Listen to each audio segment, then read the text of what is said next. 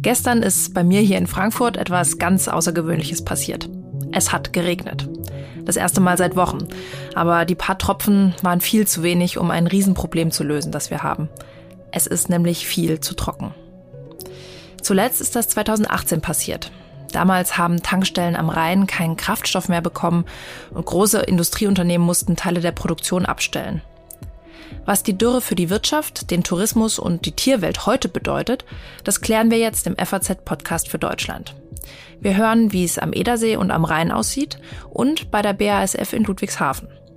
Und wir blicken auch wieder nach Leipzig, allerdings in ganz anderer Mission als mein Kollege Andreas Krobock gestern. Mit dem Dürre-Experten Andreas Marx vom Helmholtz-Zentrum für Umweltforschung in Leipzig. Mit dem bespreche ich, was eine Dürre überhaupt ist und ob wir in Zukunft öfter mit solcher Trockenheit umgehen müssen. Machen Sie sich ein kühles Getränk auf, wenn Sie mögen, heute am Mittwoch, den 7. September. Ich bin Theresa Weiß und ich freue mich, dass Sie dabei sind.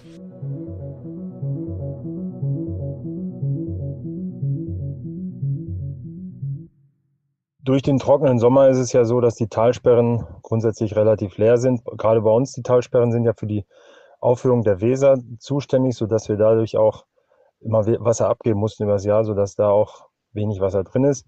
Es sieht so aus, dass die Diemeltalsperre zwölf Meter unter Vollstau ist und in der Edertalsperre fehlen sogar 25 Meter bis zum Vollstau. Das sieht natürlich so aus, wenn man auf der Talsperre steht, dass er schon, man schaut sprichwörtlich in den Abgrund. Das war Jörg Böhner. Er ist beim Wasserstraßen- und Schifffahrtsamt für die Talsperre Edersee in Nordhessen verantwortlich. Er ist ziemlich oft draußen unterwegs und von da hat er auch diese Sprachnachricht an uns geschickt. Gerade ist der Grund des Edersees total grün, weil dort irgendwelche Gräser sprießen. Außerdem sieht man Reste des Dorfes, das für die Edertalsperre geflutet wurde. Ein Anziehungspunkt für Touristen. Aber insgesamt leidet die Branche eher unter der Trockenheit, wie Jörg Böhner sagt.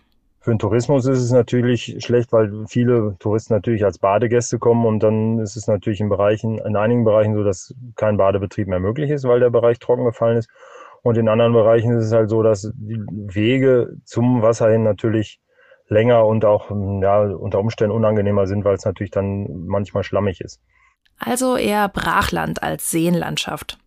Und der Edersee ist da bei weitem nicht der einzige, der anzeigt, dass es viel zu trocken ist.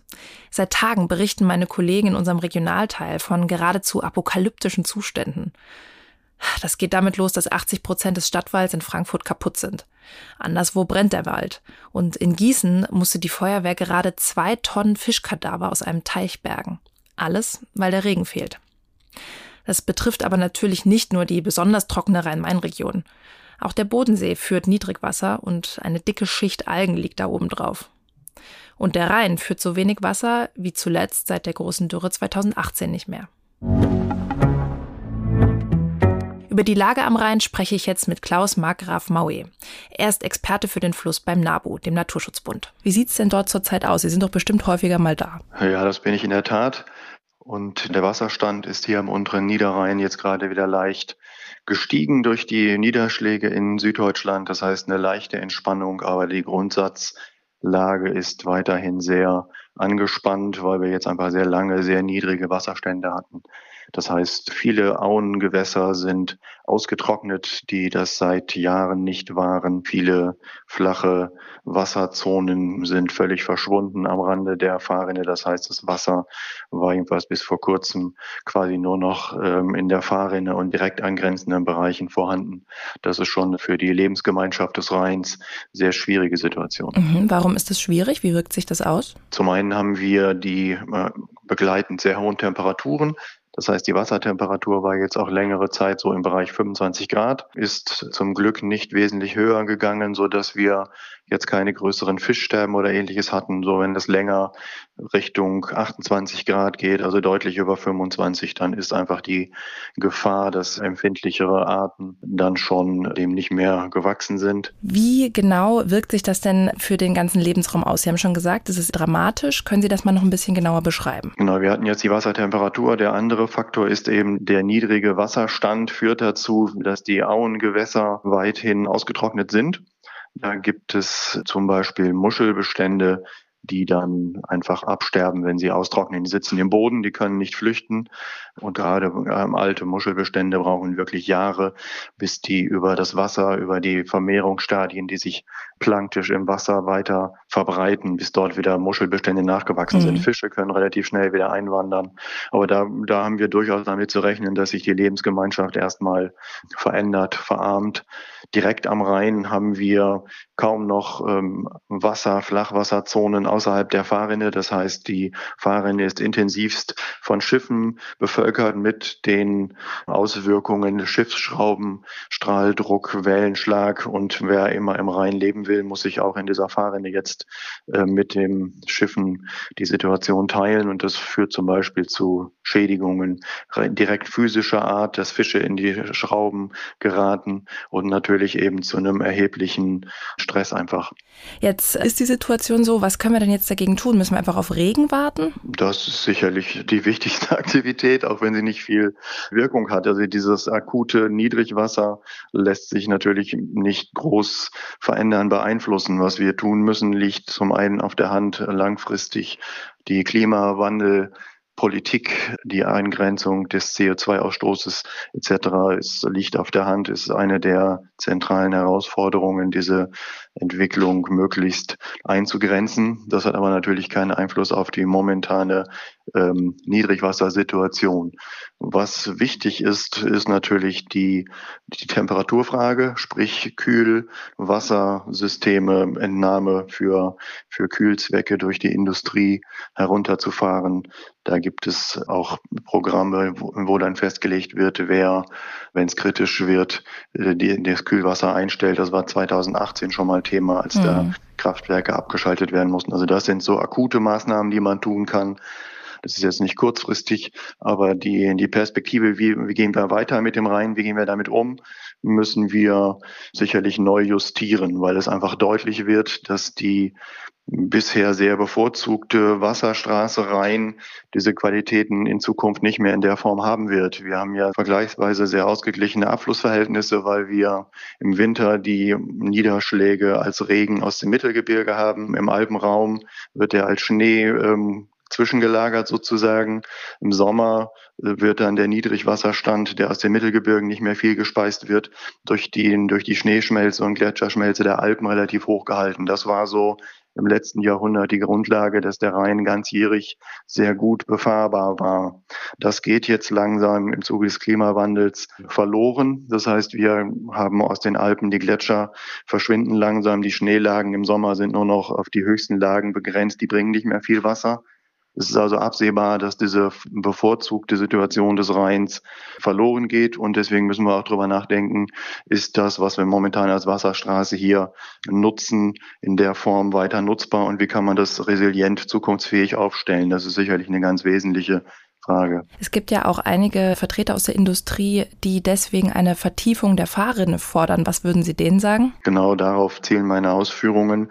Wir sind der Meinung, dass das eine Sackgasse ist, weil das Wasser wird nicht mehr, wir werden, wenn wir den Rhein jetzt nochmal hinterhergraben und die übergroßen Schiffe, die eben nur bei bestimmten Wasserständen, Mindestwasserständen sinnvoll fahren können, äh, noch ein Stückchen weiter den Rhein hochbringen, das wird eben mittelfristig eher in die Sackgasse führen. Was wir brauchen bei zunehmend anhaltenden Niedrigwasserphasen sind einfach Schiffe, die mit Flachwasser besser klarkommen. Da gibt es ja durchaus auch schon Pilotprojekte seitens der Industrie.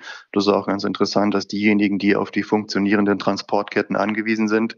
Das sind die, die jetzt eben auch in die neue Technik investieren und die flachgängige Schiffe auf den Rhein bringen, während von der Ministerialseite vom Staat noch auf Ausbau gesetzt wird. Also mhm. aus unserer Sicht wird diese Wasserstraße auf Dauer nur funktionieren, wenn die Nutzung den schwindenden Kapazitäten angepasst wird und nicht umgekehrt der Fluss immer noch weiter versucht wird, auf übergroße Schiffe eben auszubauen. Vielen Dank, Herr Makraf Mauer, für diese Ausführungen und danke für das Gespräch. Sehr gerne.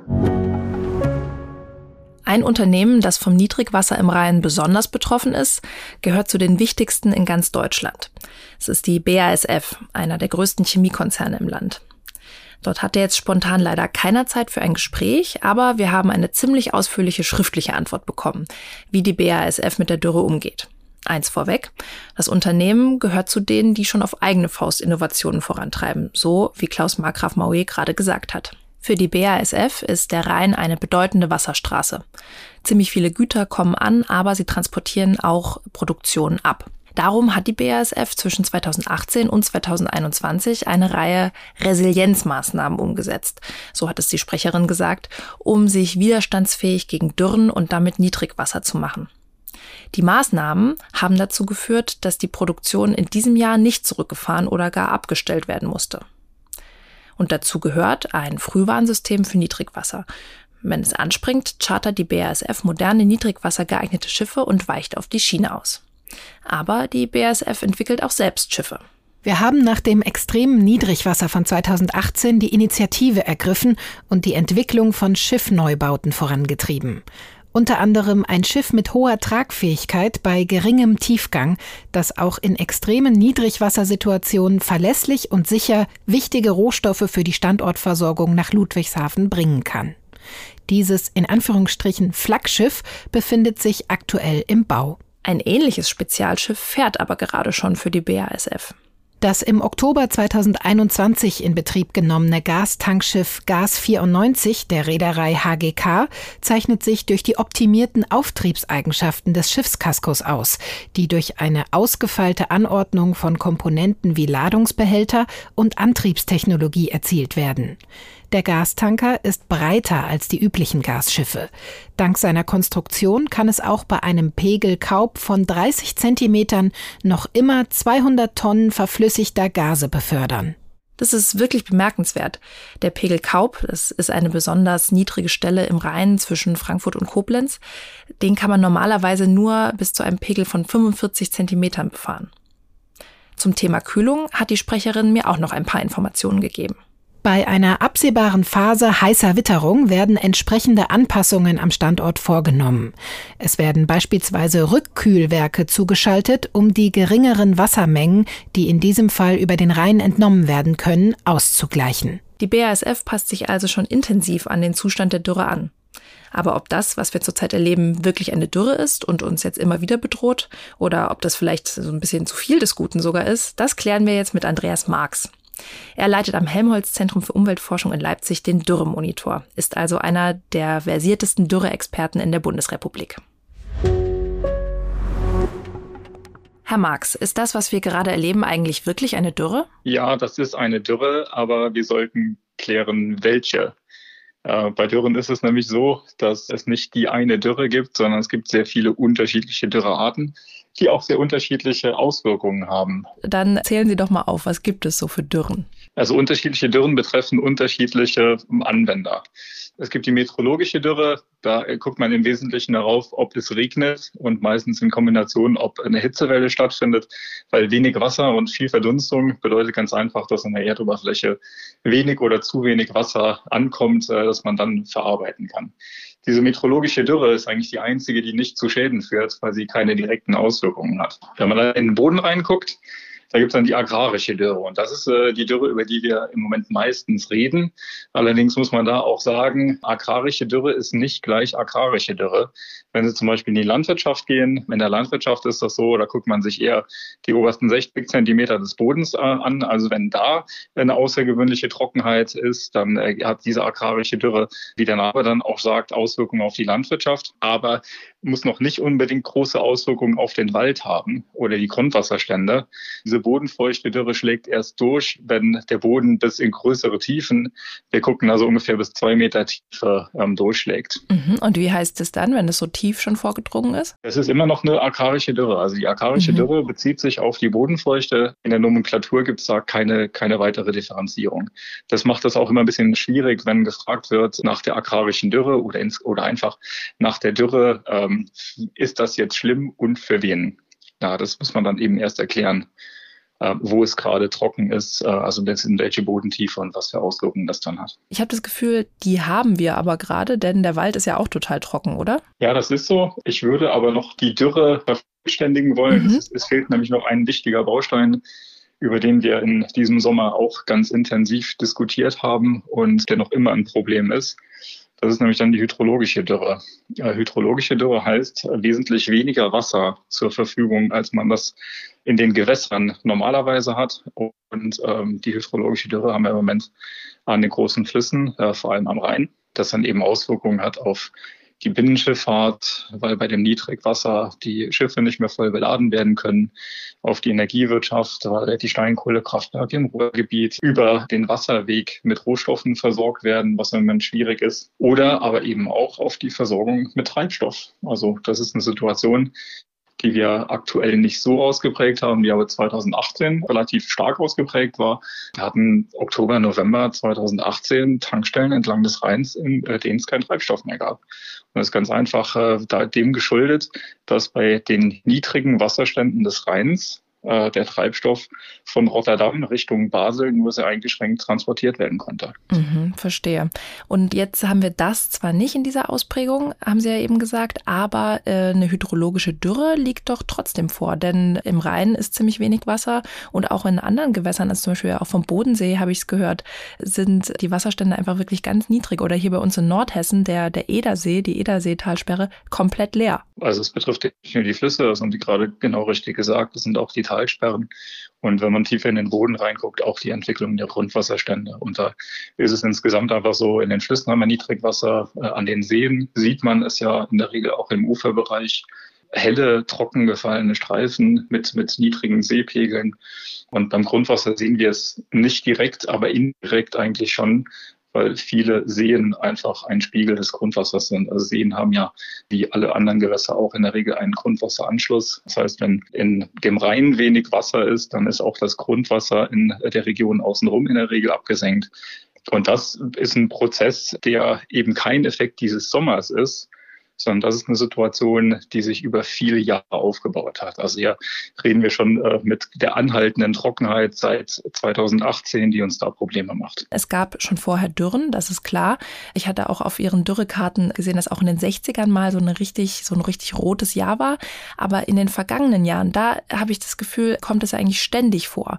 Wie hat sich diese Situation denn aufgebaut? In der Vergangenheit hatten wir einzelne Jahre, die äh, große Probleme mit, mit Dürre hatten, also einzelne Jahre wie 1976, ähm, wie 1959, 1947, Jahre, in denen auch die Hungersteine in den Flüssen freigelegt worden sind. Was im Moment anders ist, ist, dass wir mehrere Jahre in Folge haben, die eben so trocken sind, dass sie sowohl agrarische Dürre mit Auswirkungen auf die Land- und Forstwirtschaft als auch äh, diese hydrologische Dürre mit sich bringen. Mhm. Wir haben ein paar Bereiche in Deutschland, also gerade Teile von Brandenburg, Berlin, das nördliche Sachsen-Anhalt, ein Teil von, von Niedersachsen, aber auch zum Beispiel in Bayern im Norden Franken, wo seit vier Jahren die Böden bis in zwei Meter Tiefe so trocken sind, dass sie nie aus dem Dürrezustand rausgekommen sind.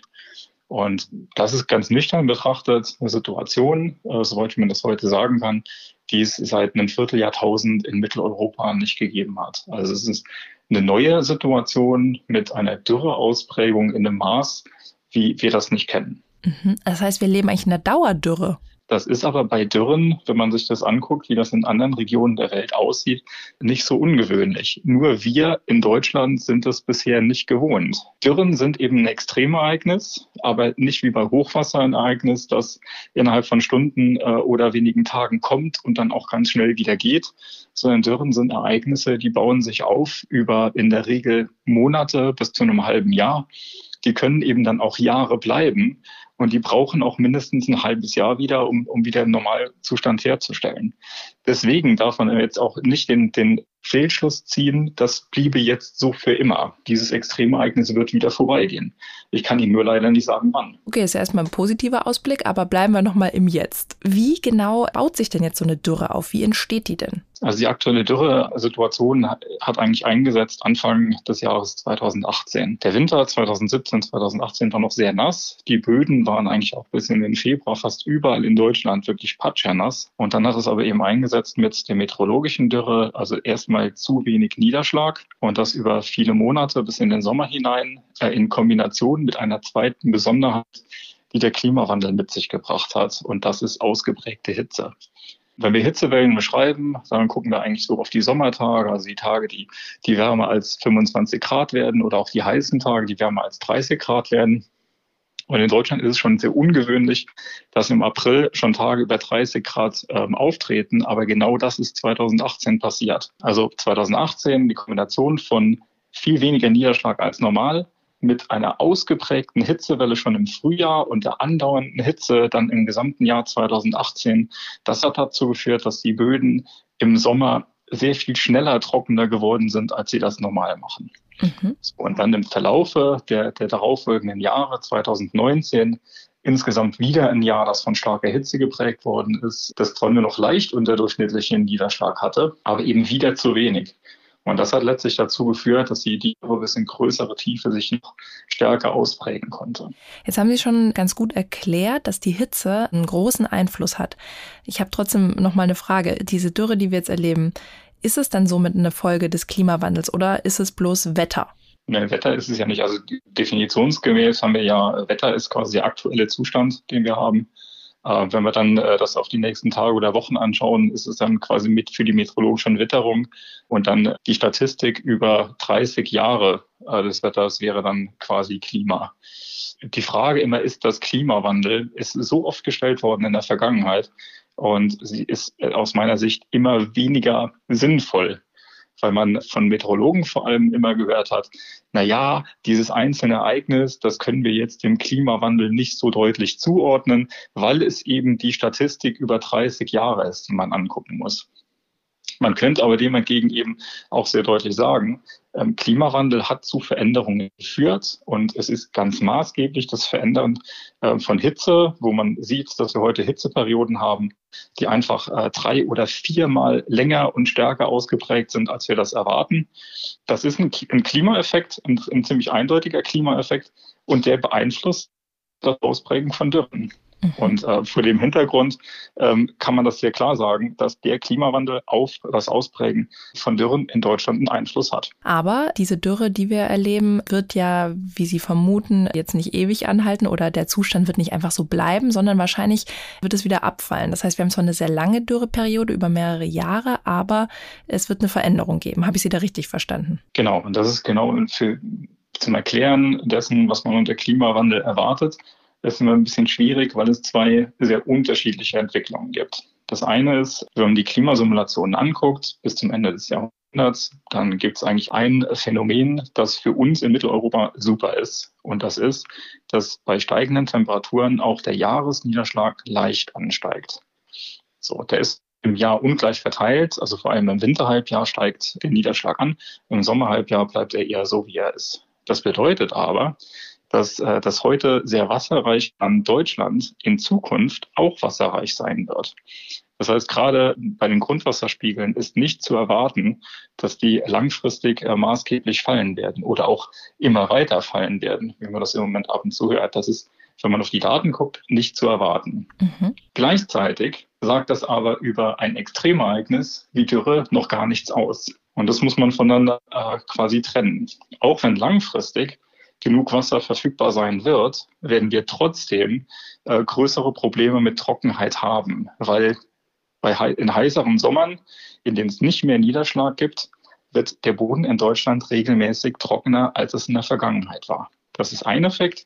Und der zweite Effekt, äh, den man sieht, wir müssen davon ausgehen, dass Dürreereignisse, die mehrere Jahre anhalten, so wie wir das jetzt aktuell sehen, dass auch das in Zukunft wieder auftreten wird. Und natürlich eben mit all den negativen Folgen, die da dranhängen. Also auch wenn der Boden irgendwann wieder durchfeuchtet ist, in der Zeit, wo er trocken liegt, gibt es ja zum Beispiel auch Erosion oder im Wald brennen die Bäume oder sterben einfach ab. Also das heißt, die Probleme haben wir trotzdem, auch wenn es dann ein Zyklus sozusagen ist. Diese Probleme werden wir in Zukunft nicht trotzdem haben, sondern die werden verstärkt haben. Davon muss man ausgehen und entsprechend muss man sich diesen Herausforderungen stellen stellen und sich anpassen. Also das Thema Anpassung und den Klimawandel ist eigentlich in allen Sektoren angekommen.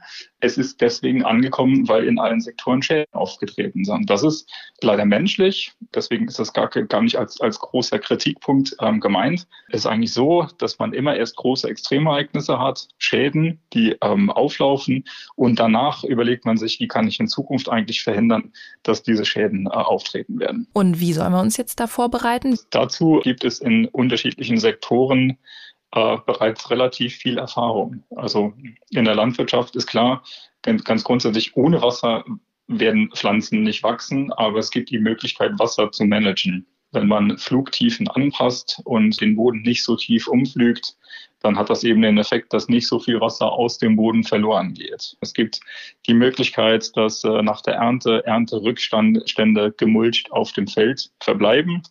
Äh, das hat auch einen Effekt, dass äh, weniger Wasser verloren geht und dass das, das Niederschlagswasser, dass das äh, quasi an der Oberfläche gebremst wird und deswegen mehr Zeit hat, in den Boden reinzugehen. Dann gibt es natürlich in der Landwirtschaft gibt es noch viele, viele andere Möglichkeiten, dem Thema Trockenheit entgegenzutreten, bis hin eben zu dem schwierigen Thema der Bewässerung. schwierig deswegen, weil eigentlich möchte man ja dann bewässern, wenn wenig Wasser da ist. Und das würde dann in der Regel bedeuten, dass man Grundwasser nutzt und potenziell eben anderen Akteuren äh, das Wasser abgräbt. Und da sind wir auch dann wieder beim Thema hydrologische Dürre.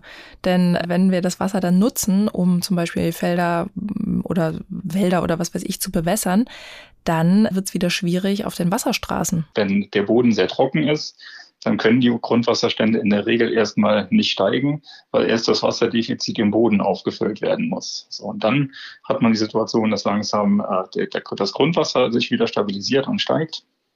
Und damit sinkt dann eben auch die, die Gefahr, dass diese Niedrigwassersituationen ähm, sich stärker ausprägen. Und wenn das jetzt wirklich so ist, dass äh, uns diese Dürre nicht ständig begleiten wird und es jetzt einfach so bleibt, wie es ist, ist es dann trotzdem richtig, dass zum Beispiel Förster andere Hölzer in den Wäldern anbauen, die ja nicht so viel Wasser brauchen oder dass zum Beispiel so Unternehmen wie die BASF Spezialschiffe baut, die auf Niedrigwasser mit nur 30 Zentimeter Pegel noch fahren können? Genau, das sind Anpassungsmaßnahmen an den Klimawandel. Letztlich ist es genau das. Und das, das Thema BASF, das Sie angesprochen haben, das ist geboren worden aus der Situation, die man 2018 hatte, weil man eben in Ludwigshafen das Problem hatte, dass die Rohstoffe nicht ans Werk gekommen sind und die Produkte äh, nicht äh, verschifft äh, abtransportiert werden konnten.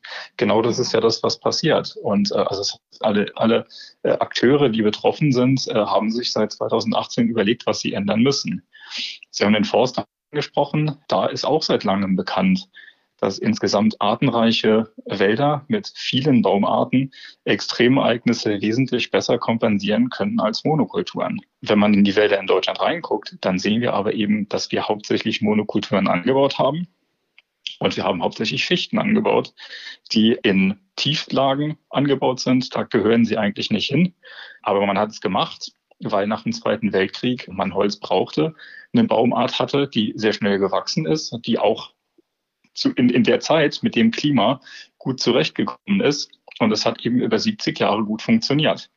Jetzt haben wir die Situation, dass das nicht mehr geht und dass man äh, da, wo die Fichte noch steht, den Wald umbauen muss. Das heißt, man strebt eigentlich jetzt an, dass man Unterpflanzungen macht, also zusätzliche Baumarten in die Bestände äh, mit reinpflanzt, um dann zu erreichen, dass man eine Mischung aus Laub- und Nadelhölzern hat und in der Regel auch, dass man eine Altersstruktur in den Wald bekommt. Also man will verhindern, dass man Bäume hat, die alle gleich alt sind. Und das hilft dann bei Extremereignissen wie Dürren, aber zum Beispiel auch bei Stürmen. Also in den 90er Jahren hat man deutlich gesehen, dass auch da die Mischwälder wesentlich resilienter waren und wesentlich besser mit Stürmen zurechtgekommen sind als Monokulturen. Geht es denn alles schnell genug und macht auch die Politik schnell genug mit? Oh, das ist eine Frage, die immer wieder gestellt wird, aber die wahnsinnig schwierig zu beantworten ist. Die Politik gibt es in dem Fall schon mal deswegen nicht, weil wir unterschiedliche Zuständigkeiten auf nationaler, auf Ebene der Bundesländer, zum Teil auf Kreisebene ähm, haben. Wir hatten einen nationalen Wasserdialog in Deutschland, der erstmal dazu geführt hat, dass äh, quasi alle betroffenen Sektoren an einen Tisch gekommen sind und sich ausgetauscht haben, wo man die Problemlage erstmal genau beschrieben hat und daraus ist ja auch eine nationale Wasserstrategie, äh, zumindest des Bundesumweltministeriums, entstanden mit äh, Punkten, an denen man jetzt arbeiten will, um zukünftig besser mit Wasserknappheit und mit Dürren umgehen zu können. So und das ist dann ein Prozess, der setzt sich weiter äh, fort in den Bundesländern wo man eben auch auf der Zuständigkeitsebene äh, sich dann überlegt, wo man eigentlich anpacken kann. Also es ist ein Prozess, äh, der rollt, wo man sagen muss, dass man politisch gehandelt hat bisher kann man jetzt nicht sagen, das ist alles super und es wird alles funktionieren, aber es ist auf dem Weg. Was denken Sie, wie lange müssen wir noch die Zähne zusammenbeißen und diese Dürre ertragen, bis wir wenigstens diese jetzt hinter uns haben? Das würde ich Ihnen unglaublich gerne beantworten können. Die Hoffnung ist immer auf den nächsten Winter. Das ist eben deswegen so, weil das Winterhalbjahr ist in Deutschland schon immer die Zeit gewesen, wo bei niedrigen Temperaturen, wenig Verdunstung, prozentual das meiste Niederschlagswasser in den Boden eingesickert ist. Und das Winterhalbjahr, das jetzt eigentlich schon wieder vor der, vor der Tür steht, äh, würde ich mir wünschen, zumindest für den Boden mit leichten Plustemperaturen, das heißt kein Bodenfrost, weil Bodenfrost heißt natürlich auch, wenn der Boden zugefroren ist, kann kein Wasser in den Boden reingehen. Das heißt fünf Grad und Nieselregen über lange Zeit, also ein halbes Jahr überdurchschnittlicher Niederschlag. Das wäre für den Boden super. Äh, für mein eigenes Gemüt eigentlich auch nicht. Ich ja. persönlich würde schon gerne im Winter bei Sonnenschein und äh, minus fünf beim Skifahren sein, aber für den Bodenwasserhaushalt ist das eben nicht optimal. Gut, dann drücken wir die Daumen für fünf Grad und Nieselregen, vielleicht sogar ein bisschen mehr, damit es auch nicht zu kalt in den Wohnungen wird und hoffen, dass das den Boden nachhaltig so durchfeuchten wird, dass wir nicht im nächsten Jahr wieder vor der gleichen Situation stehen. Herr Marx, vielen Dank für das Gespräch. Sehr gerne. Das klang jetzt ein bisschen nach Entwarnung. Zumindest für diese extreme Dürre, die wir derzeit erleben. Die wird nicht bleiben, das sagt der Dürreforscher Andreas Marx. Wir werden nicht komplett austrocknen. Darauf deuten die wissenschaftlichen Daten nicht hin. Aber trotzdem müssen wir uns anpassen und offenbar auf Nieselregen hoffen. Das war für heute der FAZ-Podcast für Deutschland. Am 7. September mit mir, Theresa Weiß. Morgen begrüßt Sie hier wieder mein Kollege Simon Strauß. Er beschäftigt sich mit Polen. Aber nicht mit der Umweltkatastrophe in der Oder, sondern mit dem Thema Reparationszahlung. Für heute sage ich Tschüss. Danke, dass Sie zugehört haben.